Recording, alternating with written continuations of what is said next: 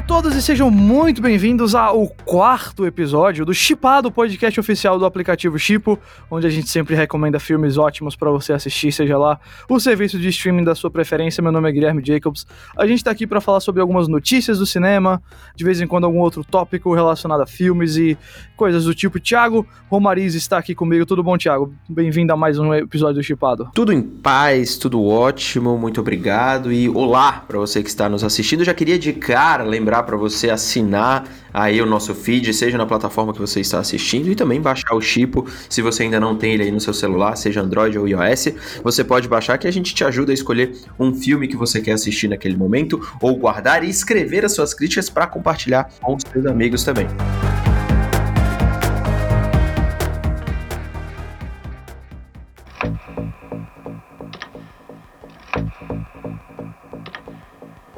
Vamos direto então aqui para as notícias de hoje. A gente vai selecionar mais uma vez três notícias. A primeira dela, acho que vai ser a primeira vez que a gente vai falar mais diretamente de uma série, mas é porque ela está 100% conectada a um dos filmes com certeza mais aguardados de 2021. A notícia que saiu recentemente é que o Matt Reeves, o diretor de The Batman, o próximo filme do Homem-Morcego, que vai ter lá o Robert Pattinson no papel principal, ele está produzindo junto com Terrence Winter, que é um cara extremamente talentoso no mundo da televisão. Ele que criou Boardwalk Empire na HBO. Ele é um veterano da sala de roteiristas de Sopranos, ele no mundo da TV, do filme, do cinema, aliás, trabalhou muito com Scorsese também, ele escreveu o Lobo de Wall Street.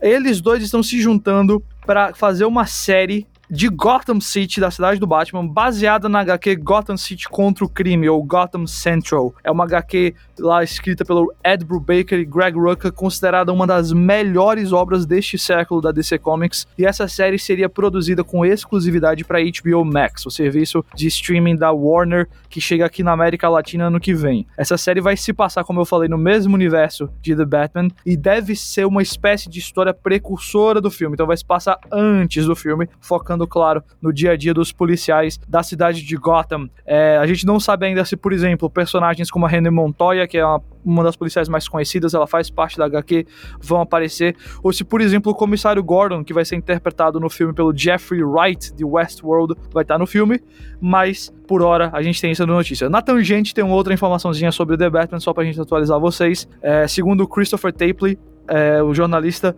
o filme vai retomar as filmagens em setembro, mas eles descartaram continuar as filmagens em locações, ou seja, o filme não vai ser mais filmado em cidades, em ruas e tudo mais. Tudo agora vai ser em sets construídos dentro dos estúdios da Warner, tudo isso por conta do cuidado com Covid-19. Mas a grande notícia é realmente, de fato, a série de Gotham City contra o crime, essa ideia aqui, Thiago. Você acha que a gente está pronto para outra série focada em Gotham, antes da origem do Batman, porque a gente, ou pelo menos antes do filme do Batman, né? Talvez ele já seja o Batman, mas tivemos algo assim naquela série da, da Fox, que foi bem mais uhum. óbvio. Nessa aqui parece que vai ser bem mais séria. O que, é que você acha que eles podem fazer aqui para dar certo isso aqui? Cara, eu acho que vai ter que ser algo muito voltado, é, tipo, realmente para algo investigativo, para algo mais no ar, para algo mais soturno. É, vai Eu acho que a gente vai saber muito sobre essa série no momento que a gente começar a ver as primeiras imagens, de fato, uhum. é, de, do The Batman, né? Porque por mais que ele não siga exatamente a mesma estética, a gente vai ter ideia do tom, a gente vai ter ideia do que, que eles estão procurando e tudo mais. Então, eu acho que é, vão ser os primeiros passos que vão nos dar uma ideia do que, que vai ser essa série. Porém, eu acho que para se diferenciar nesse mundo de séries, é, de séries de super-herói que a gente tem hoje, é uma, cara, é uma batalha árdua, assim, sabe? Porque as séries de super-herói que realmente deram certo são as da CW, né? Isso aí é não só uma, mas tipo várias. O jeito deles fazerem séries é o que realmente deu certo e foi voltado para adolescente é, e fãs de quadrinhos e tudo mais, porque tem uma pegada mais infanto-juvenil, assim, tipo, então é, é o que realmente deu certo. Agora, sendo em streaming, dá para você tentar dar um passo além, né? Dá para você tentar fazer algo que seja é, um, com uma pegada um pouco mais sombria, sem você mergulhar naquele sombrio e realista, mas de você entender o universo que você tá ali dentro e se inspirar em séries de investigação, que eu vou dar aqui exemplos do tipo, você pode imaginar True Detective, hum. você pode imaginar The Sinner, é, você pode até imaginar algumas dessas séries é, que são de procedural, né? Onde você tem o episódio da semana, que eu não acho que eles vão fazer isso, não, mas onde você tem investigações maiores e tudo mais acontecendo. Eu sou um baita fã do Matt Reeves, eu acho ele tem um cara, uma visão de cinema e narrativa muito, muito boa, tem muito do que explorar. E o Terry Swinter nem fala, eu acho que ele tem, cara, o currículo dele fala por ele. E, cara, eles escolheram uma HQ que é Cara, é como você disse, uma das melhores que já soltaram nos últimos anos e tem tudo a ver com o jeito do Batman que eles estão criando. Então, é, eu espero, eu espero que seja, tem tudo para ser uma mudança real no tom de séries de super-herói que são feitas. E aí fica para mim uma dicotomia muito clara, né? A gente vai ter as séries do Disney Plus com uma expansão do universo da Marvel, que vai continuar aquela coisa espetacular, aquela coisa mais é, fantasia, e aí você vai ter no HBO Max uma série do Batman, porque me desculpa, pode ser uma Gotham, mas é, é do Batman, é uma série do Batman, que você vai ter uma coisa muito mais sombria e diferente. Então, mais uma vez, a gente vai ver essa diferenciação entre as editorias, entre as editoras, né, no caso, e poxa, vai ser interessante de acompanhar. Mas mais uma vez a Marvel vai sair na frente, porque já esse ano a primeira série do Disney Plus da Marvel deve acontecer, que é a série do Falcão e do Soldado Invernal. Né? Eu tenho um, um certo receio com essa série no sentido de ser de realmente cair talvez nessa naquele sombrio por ser sombrio, mas esse receio, assim que eu olho o talento envolvido aqui, ele passa, porque o Matt Reeves, se você olhar para para mim os filmes que você tem que olhar dele, antes de você ver The Batman, são os dois planetas do macaco, dos macacos mais recentes, certo? E aqueles dois filmes são blockbusters, que são empolgantes, eles divertem, sem ao mesmo tempo perder a seriedade do assunto, sem perder o coração das histórias ali. Eu acho que uma, uma das grandes críticas à fórmula da Marvel que a gente vê é que muitas vezes o personagem tá em segundo lugar. Eu acho que nos filmes do Planeta do Maca dos Macacos que ele fez, isso não acontece. Então eu acredito que ele vai fazer um The Batman, ele não vai tentar fazer o que o Nolan fez, ele não vai tentar fazer a versão exagerada do que o Nolan fez, que foi mais ou menos o que a gente viu na mão do Zack Snyder. Eu acho que ele vai fazer um blockbuster acima de qualquer outra coisa. Então, eu acho que ele entende muito disso. Ao mesmo tempo, ele sabe fazer uma história séria. E eu gosto muito da presença do Terence Winter aqui. Porque o Terence Winter também sabe encontrar esse, esse meio termo. A gente olha, por exemplo, aí para Lobo de Wall Street e para Boardwalk Empire, são séries e, e filmes que envolvem vícios, envolvem pessoas corruptas, envolvem atos horríveis, mas que são muito engajantes, que você nunca sente que elas estão sendo injustas com os próprios personagens. Então eu, eu confio muito nessa dupla, o tipo de dupla que você olha e fala, poxa vida, como não? É como você juntar o Ed Brubaker e o Greg Rucka para pro quadrinho. É a mesma ideia, são dois caras geniais no que fazem. É, exatamente. Eu, eu assim, cara, eu tô muito pronto para essa ideia aqui. Eu achei que foi, se você quer fazer essa série, você tá envolvendo as pessoas certas. Eu tô muito curioso para ver se o Reeves não vai virar um cara, então, talvez de como o Kevin Feige não para descer toda, porque a gente falou já algumas semanas sobre o J.J. Abrams, mas talvez para o mundo Batman, certo? Talvez com será que vão fazer lá o filme da Batgirl, ele vai estar envolvido? Será que essa série ele vai conectar de, com mais firmeza depois com o segundo filme do Batman, se ele fizer um segundo filme do Batman? Então eu tô muito interessado em ver isso, eu acho que o Reeves tem esse cacife, eu acho que ele evoluiu como um cineasta com os filmes de Planeta dos Macacos, eu acho que ele tá pronto para encarar um negócio desse. E eu acho que a gente vai ver o Jeffrey Wright nesse negócio aqui, sim, mas talvez numa perspectiva mais Samuel Jackson como Nick Fury, aparecendo aqui e ali. Acho que ele talvez no primeiro episódio aparece, depois no último, uma coisa desse tipo assim. Não acho que ele vai estar tá presente, não. O Pattinson é que eu acho que vai ser bem difícil de aparecer aqui. É, eu também acho que ele não aparece, não, cara. Seria. Tipo, eu não. Primeiro que eu não gosto dessa ideia de ficar conectando tudo, né? O tempo inteiro, mas. Não precisa, mas, cara, seria um num primeiro momento eu acho improvável, sim. Acho bem, bem improvável. Mas hoje em dia não dá pra se descartar nada, né? A verdade é essa. Beleza, então é isso de The Batman. A gente não tem uma data de estreia ainda. Quem sabe lá no DC Fandom, na Comic Con virtual da DC, dia 22 de agosto, a gente não descobre alguma coisa nova. Mas por hora é isso de Gotham City.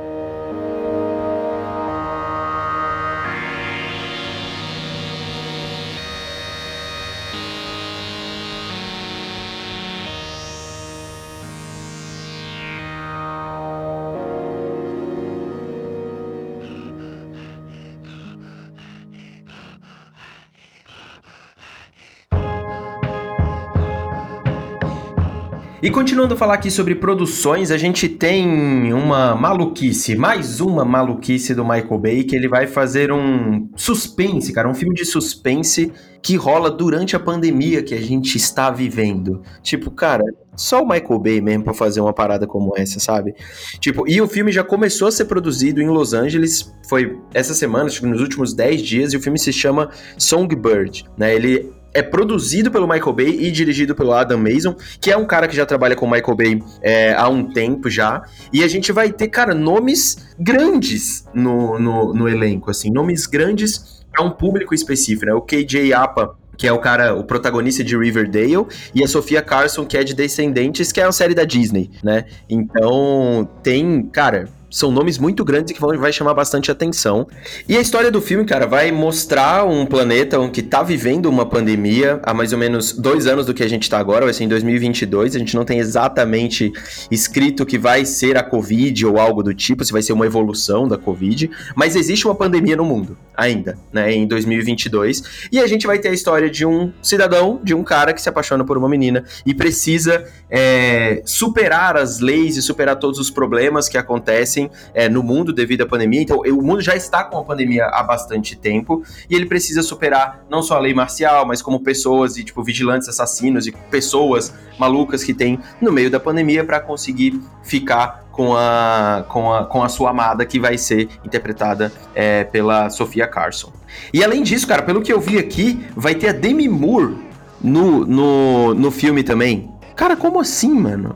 Como assim? Tipo, qual o que, que você acha da ideia de fazer um filme sobre a pandemia durante a pandemia? Eu acho isso louco. Eu sei, eu sei, que tem um filme lá que o Sam Levinson, né, que é o cara que criou Euphoria na série da HBO, e tá fazendo com a Zendaya, que eles filmaram, já tá pronto o filme e eles fizeram tudo durante a pandemia. Mas pelo que eu entendi, ele não foi assim a coisa mais tradicional do mundo, foi uma espécie diferente de produção. Esse aqui é exatamente o que você imagina que Hollywood faria, certo? Durante a pandemia, porque ele é um blockbuster, né? Ele é um negócio é, Olha só, a, a, o, negócio do Sam Levinson é, foi em seis dias, então você sabe que foi uma produção diferente, não foi um negócio tradicional. Ele, é, não é, não é tradicional, exato. Esse daqui é o, é o típico que você imagina. O que é que Hollywood vai fazer com a pandemia? Óbvio, vai ter alguma hora que alguém vai fazer um belíssimo filme sobre alguma história muito importante na pandemia, seja de heróis de, da medicina ou até mesmo um drama político, como foi, sei lá, o, o Vice, aquelas coisas bem do Adam McKay. Mas esse aqui é o negócio, tipo, Hollywood precisa usar o hype da pandemia. Eu vou usar aqui essa palavra hype, apesar de que não devia ter hype nenhum sobre uma pandemia, mas vai usar o, o interesse numa pandemia para produzir uma coisa que vai apelar para um grande público. Claramente um público jovem adolescente, o, tanto o K.D. Apa quanto a Sofia Carson são muito fortes nesse mundo e eles vão estar tá atraindo a galera. O pessoal vai ver isso e vai falar: olha, é o Art e a menina dos Descendentes. Então, muito por esse lado. Acho muito estranho essa produção estar tá acontecendo agora, enquanto a pandemia está acontecendo. A gente está gravando isso aqui no dia 14 de julho, no dia 13, ontem, o governo da Califórnia mandou fechar tudo de novo porque abriu antes da hora e começou as infecções a saírem do controle novamente. Eu não consigo botar muita fé na produção desse filme acontecer rápido, uh, mas eu acho inevitável que Hollywood faça um filme desse que eu não sei se vai ser muito legal, mas que eu acho que vai ter um grande apelo e que eu acho que vai atrair muita gente mas eu acho o timing estranho. Esse filme ele já foi bloqueado pela SAG-AFTRA, pelo Sindicato dos Atores. Ele, foi, ele recebeu lá uma nota de não trabalhem com esse filme. E aí, depois que foi comprovada, né, estamos seguindo me é, medidas de segurança, estamos fazendo isso e aquilo, a SAG AFTRA removeu isso, mas já tem isso por cima, né, já tem esse cuidado a mais por cima. Ela removeu a bloqueio, assim, a recomendação dos atores não trabalharem, mas é muito estranho, né, o tipo de coisa que você olha e fala, sério? Mano? Ah, cara, é... É um timing ruim, né, cara? Tipo, por quê? Por que fazer esse tipo de coisa? Eu acho meio... Pô, você podia fazer um filme sobre a pandemia, mas deixa chegar no final do ano, deixa chegar no começo do ano que vem, cara. Tipo, você realmente tá fazendo um caça-níquel com um problema social, um problema de saúde com a vida das pessoas. É, é tipo, é você fazer um filme sobre um massacre de guerra enquanto a guerra tá acontecendo, sabe? É, é um, é um negócio meio. Não, não, vejo sentido. Mas assim, também não esperava menos do Michael Bay, sinceramente. Tipo, ele é um cara que sempre. É, ele sempre quis, gosta desse tipo de coisa, de estar na atenção, de pegar o hype, de pegar a atenção das pessoas, mas eu acho, eu acho um pouco infeliz a decisão.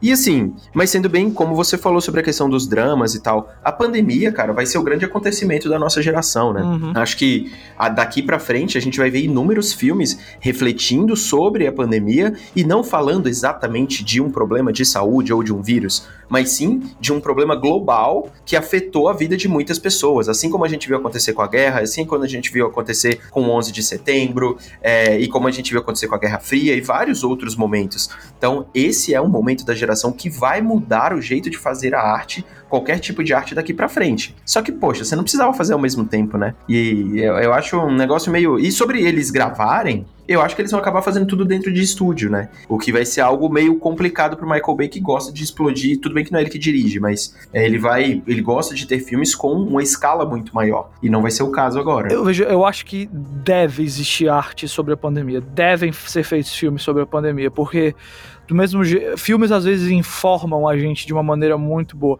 Eu não sou, por exemplo, eu não tenho muito conhecimento econômico, não tenho muito conhecimento de bolsa e tudo mais, mas o a grande aposta também do Adam McKay serviu como minha porta de entrada para eu entender melhor o que tinha acontecido naquela crise de 2008, a grande crise econômica.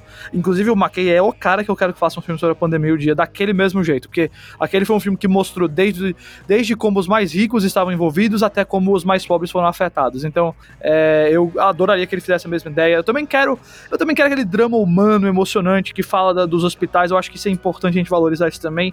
Só que isso aqui do Michael Bay e do Adam Mason se eu, se eu olhar para a história, o que que essa história tá falando de relevante sobre a pandemia? Óbvio, eu não vou dar aqui o julgamento sobre o filme, sendo que ele tá sendo produzido agora, mas vendo a sinopse de um drama Romeu e Julieta, sei lá, no meio da pandemia com a Totin, pô, eu não acho que é agora isso, mano. Como você falou, eu acho que por fazer agora soa muito estranho, fica muito ruim, é, pega mal, não acho que foi a, a melhor ideia, não. Especialmente ele sendo produzido agora também. É, não, não, não fui muito fã dessa do, do, do nosso amigão Michael Bay, não.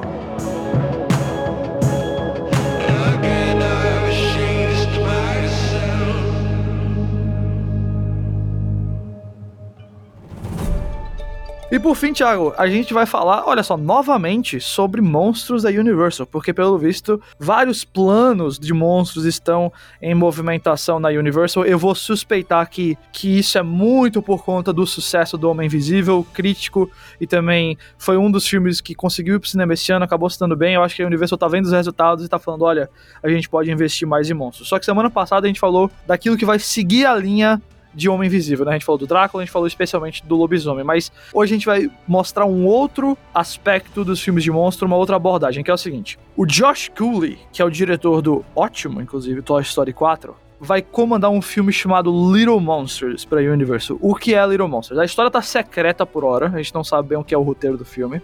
O Cooley vai escrever também, mas a gente não tem ideia muito da, do conceito. Mas o que a gente sabe é que deve ser um híbrido live action, então vai envolver animação também, que vai trazer uma abordagem para todas as idades a monstros clássicos do cinema. Eles botam até do cinema, não só da Universal. Mas com certeza é, envolveria aqui os monstros clássicos da Universal, como Drácula, Frankenstein, Lobisomem, Homem Invisível todos os outros. Muito do que o filme está sendo produzido é na base da arte conceitual do Crash McCreary que pelo nome talvez não seja conhecido, mas é um cara muito forte em Hollywood no desenho de personagens e de criaturas. Ele foi o artista conceitual de Kong, Ilha da Caveira, eu acho que ele trabalhou no Jurassic World também e no Rango, aquela animação que também é bem aclamada. Então é uma outra ideia, é uma outra perspectiva e para mim o que isso revela acima de tudo é que a Universal tá olhando porque ela tem, ela tem muita coisa forte no catálogo, ela tem coisas como Velozes e Furiosos no catálogo, mas ela tá vendo um novo braço do catálogo subindo, que é essa ideia dos monstros. E entendendo que esses monstros não só apelam para os fãs de terror hardcore, mas que tem coisas por aí como, sei lá, Transilvânia, que mostram que dá para você trazer uma versão para todas as idades. E, pelo visto, será o Josh Cooley o cara aqui para tentar realizar isso com eles. Eu acho, cara, que é uma boa investida, assim, tipo, é uma propriedade intelectual, digamos assim, que, ele tem, que eles têm nas mãos, que dá realmente para você transformar em um milhão de coisas diferentes. A gente já falou aqui do filme do Lobisomem com o Ryan Gosling, que vai ser dirigido pelo Lee Wanell. É, e o, o, Homem Invisível realmente, né? Um filme bem legal. É, ganhou uma, uma, uma evidência muito grande esse ano. Teve. Ele foi lançado depois em VOD e teve uma audiência ainda maior, né? Do tipo, a galera comprou e tudo mais. Então, é a Universal tentando fazer o seu próprio universo o seu próprio jeito de criar uma franquia a partir de marcas e de personagens muito mais antigos, né? Que não, não, não tem nada a ver com quadrinhos, não tem nada a ver com uma nova mídia. Na verdade, é reciclar o que a gente já tinha visto antes. Eles, e vamos lembrar que eles já erraram feio, né? Com a múmia do Tom Cruise que se você olhasse ali de cara, parecia uma boa receita, né? Eu, tipo, é o Tom Cruise fazendo um filme de ação com alguma coisa de fantasia, só que realmente não deu nada certo. O filme é bem fraco é, e deveria ter começado um universo de monstros que foi pro ralo e não dava para continuar. Agora eles parecem tentar fazer algo mais solto, né? Onde cada diretor, cada artista vai ter a sua, é, o seu jeito de olhar para aqueles contos e para aqueles personagens e não só em filmes para jovens adultos ou adultos, né? Realmente eles vão pensar também em fazer algo um pouco mais infantil, pelo que tá parecendo. E, cara, eu acho a ideia sensacional. Sim, assim, tipo, o Transilvânia, eu não sou o maior dos fãs, tá? Do, do, do, do filme, da animação, mas é claramente tem um público, é um puta de um sucesso. É, é você pegar o Adam Sandler, né? Que é um cara que faz um baita sucesso independente do que você ache dele ou não, ele vai para qualquer lugar e o cara faz um baita de um sucesso, ele traz dinheiro para quem investe nele, e agora é você transformar isso em outra vertente. Então, eu gosto muito da ideia, e falando do McCreary, que é o cara que fez o Kong, né, fez o, o as artes conceituais do Kong, cara, eu acho o Kong um dos filmes mais subestimados, um dos blockbusters mais subestimados dos últimos anos. E a parte visual desse filme eu nem comento, que eu acho absurdamente foda. Eu acho incrível e é, eu acho que as pessoas olham um pouco para isso. Tudo que vem desse filme, que as pessoas que saem desse filme vão trabalhar em outros lugares, eu acho que eles fazem bons trabalhos. Infelizmente o diretor é, quase não fez mais nada depois disso. Fez trabalhou com Kojima e trabalhou com outras coisas de games. Ele tá supostamente ainda fazendo filme de Metal Gear Solid. De vez em... É, ele tá fazendo isso tem uns 10 anos já, né? A real é essa. Tipo, ele nunca deixou de fazer esse filme, mas ele nunca saiu do papel. É, e eu acho que, que esse é um filme legal. E quando eu vi o nome dele envolvido, do McCreary envolvido, eu achei que era interessante. Óbvio que o Josh Cooley é o cara que fez Toy Story 4, né? Independente se a gente gosta ou não de Toy Story 4, também fez um sucesso, foi mais um acerto da Pixar. E ele indo para fazer isso com o Little Monsters dentro da Universal, é um cara que já tem uma experiência na Pixar e pode levar um pouco mais de experiência para lá também. Então, eu gosto da ideia, cara, eu gosto da ideia. Eu gosto também, eu acho, eu, olha, eu tô 100% com você aí no, no elogio ao Kong. Eu acho Kong filmaço, cara. Poxa vida, é muito legal. Inclusive, eu, eu, sinto muita falta do Jordan Roberts dirigindo mais coisas. Eu sei que ele teve um ano ali bem complicado lá, em, lá no Vietnã, ele foi atacado, violento, é, espancado e tudo mais, mas hoje ele tá bem. É, tenho saudade da, da, da direção dele, do olho de dirigir dele. Não, é isso mesmo. Eu acho que a Universal tá entendendo que existe esse público, tá entendendo que existe potencial, quer explorar as próprias IPs de outras maneiras e é interessante. Não sei se esse é necessariamente o projeto que eu tô mais animado para ver, mas esse é um projeto que eu acho que não pensa em mim e não tem nenhum problema eles fazerem projetos que pensem em outras pessoas. Na verdade, cinema é muito disso também.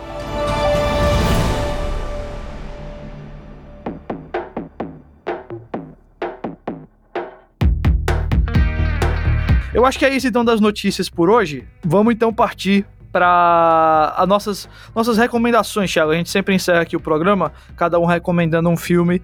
O que é que você tem hoje para passar aqui para nosso pra nossa audiência fiel? Cara, eu queria que a galera revisitasse um filme que está fazendo é, 10 anos esse ano, que é A Origem, né? O filme do o Inception, o filme do Christopher Nolan.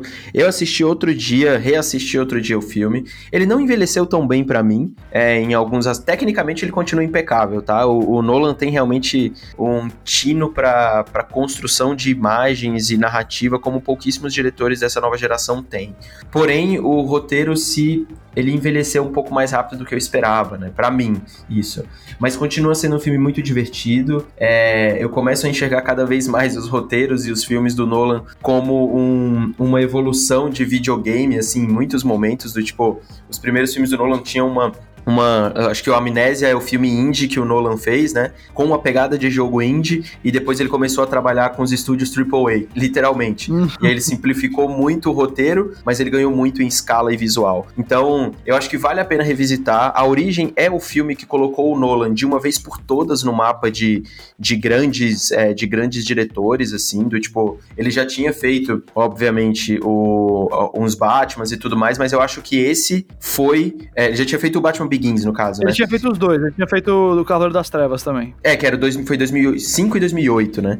Então, eu acho que eu acho que esse foi o filme que atestou de uma vez por todas que o Nolan podia fazer o filme que ele quisesse.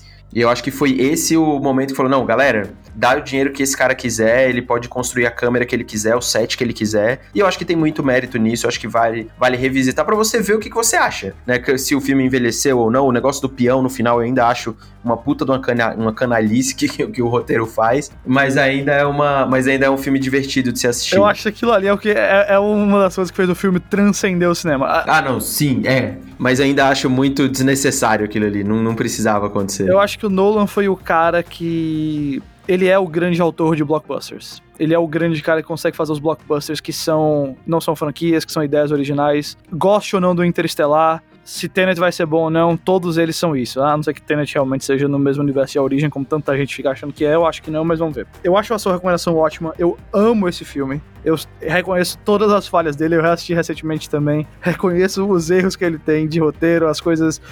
Que metade do filme é um personagem explicando o filme pro outro, eu sei, mas eu absolutamente amo a origem, porque eu, eu sinto falta disso. Eu sinto falta do grande blockbuster original que tem conteúdo. Cara, eu achei muito boa essa recomendação. Não, vou- não, não, perfeito, ela tá fazendo 10 anos agora esse ano. Eu vou recomendar. ah, inclusive, eu queria só. Você falou, eu lembrei de uma coisa.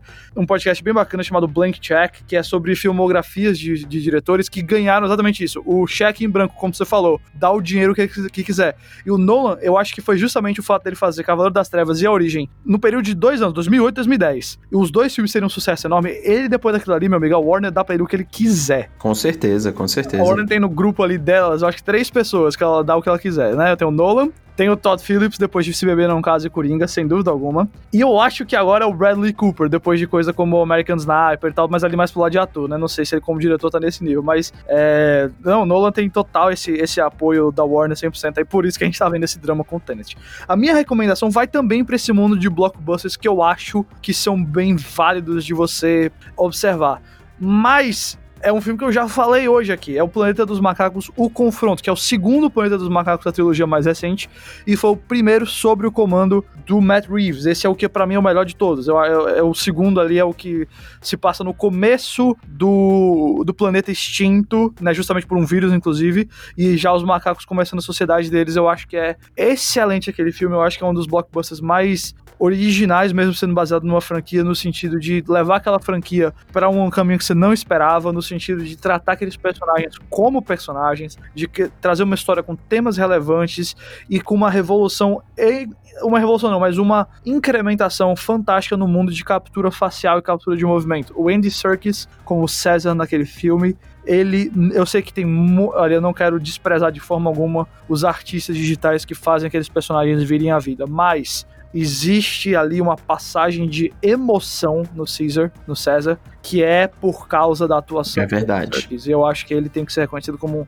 Ele é um dos grandes atores da nossa época que não, reconhe... não é reconhecido como tal ainda, pra mim. É, mas ele fez, né, claro, o Gollum no Senhor dos Anéis, ele fez o King Kong no King Kong do. Do Peter Jackson. Ah, então, se você tá aí pronto pra The Batman, se você gosta de um blockbuster, de um filme divertido, mas que você sente que tem uma história de verdade, não é só aquele, aquele negócio pra ganhar dinheiro, vá atrás de Planeta dos Macacos, o confronto, eu acho que tá no Telecine Play. O A Origem tá na Netflix, eu assisti recentemente por lá, então fica aí nossas recomendações pra hoje. Além disso, cara, vamos só detalhar aqui também, o, o Chipo tá cheio de coisa nova, entrou, desde que a gente gravou o último programa, entrou uma playlist com apenas filmes que tem finais imprevisíveis, então vão lá, veja o filme, não pegue spoiler, não procure sinopse, só vai assistir. Tem também um sobre os melhores do primeiro semestre, tem uma especial com Harrison Ford, né, fez aí Blade Runner, Indiana Jones, Star Wars, fez aniversário, a gente botou lá os melhores filmes dele. E tem também uma playlist que, olha, tá bem bacana do Dia Mundial do Rock. Então, dá uma conferida lá no Chipo. É, são algumas das coisas que tem lá, obviamente o Chipo tem todo dia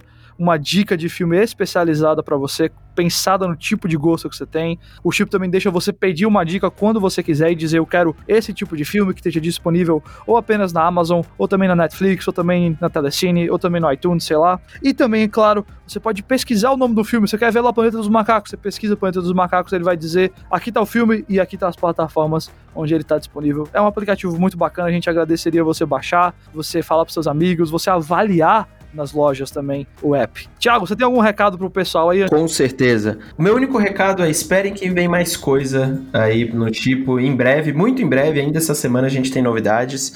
É, enfim, você não perde por esper esperar, como eu sempre falo. Toda semana a gente vai colocar uma novidade no Chipo e em breve tem coisa nova vindo por aí, beleza? É isso, eu queria agradecer a tua presença, Thiago. Ele é arroba Thiago Romariz, tanto no Instagram quanto no Twitter. Eu sou arroba Jacobs no Twitter e GJ6 lá no Instagram. O Chipo, você pode seguir em arroba Chipo Oficial nas duas redes. A gente se vê quinta-feira com mais um episódio do Chipado. Até lá. Valeu.